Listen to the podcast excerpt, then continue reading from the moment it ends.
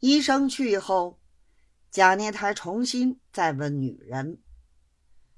女人咬定一口：“男人是病死，不是毒死。这个侄儿想当家，抢过继，家当想不到手，所以沟通了张先生，同衙门里的人串成一气，陷害小女人的。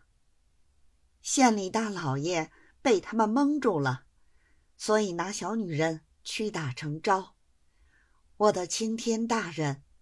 再不替小女人伸冤，小女人没有活命了。贾孽台听了，点头不语，翻出原卷看了一会儿，问道：“谋杀一层搁在后头，我且问你，你同你男人的表弟通奸，可有此事？”女人道：“王家表弟同小女人的男人，生来是不对的。